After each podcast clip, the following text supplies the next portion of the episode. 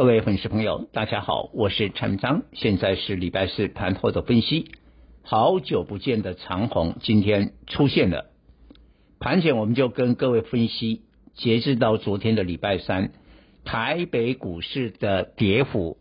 已经超越了很多主要的国际股市。我有举例，集中市场今年以来已经跌掉了二十三趴，比南韩股市。比欧洲的德国、法国股市跌更多，在贵买市场的部分跌得更重，今年以来跌掉了二十九趴，比美国的科技股纳斯达克的跌幅二十七趴更多，所以我们判断台北股市会从今天开始反弹，而这个反弹会有几天，但。后面还有一些经济的数据啊，包括礼拜五明天美国要公布的非农就业报告，下周七月十三号六月的 CPI 等等，所以还要一连串的考验。不过就在我们判断之后，今天台北股市本来盘中还有低点，啊，一度还跌到了一三九五一，但是呢开始拉抬。今天主要的买盘应该来自于外资，外资买超的金额一百五十几亿。那今天动权值股，因为他们跌升，包括了金圆双雄啊，联电呢，呃，几乎快回到了四十块的关卡。台积电也大涨了二十二块，来到四五七点五，联发科等等都大涨，让今天台北股市上涨三百五十点。把昨天礼拜三跌的几乎都全部的收复，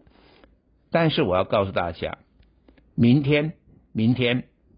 可能开高会有压力了，因为今天主轴的股票是跌升反弹，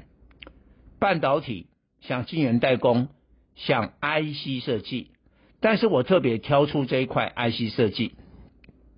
其实我看大多数主要的 IC 设计。六月的营收 Y O Y 都是由正转负，为什么？因为过去这两年疫情的时候，供应链短缺，好康到上游，这些晶片呢、可以说是供不应求，价格也大涨，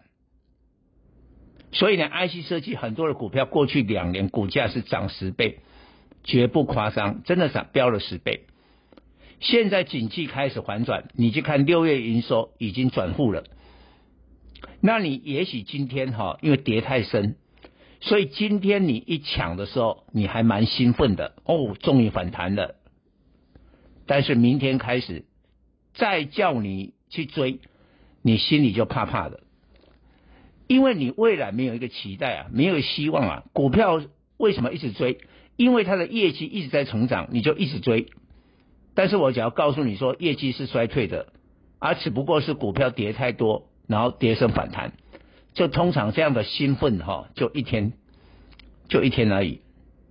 所以明天呢，这些上游的股票会震荡啊，会震荡啊。但是今天我们来看一个昔日的股王大立光，今天好不容易亮灯涨停，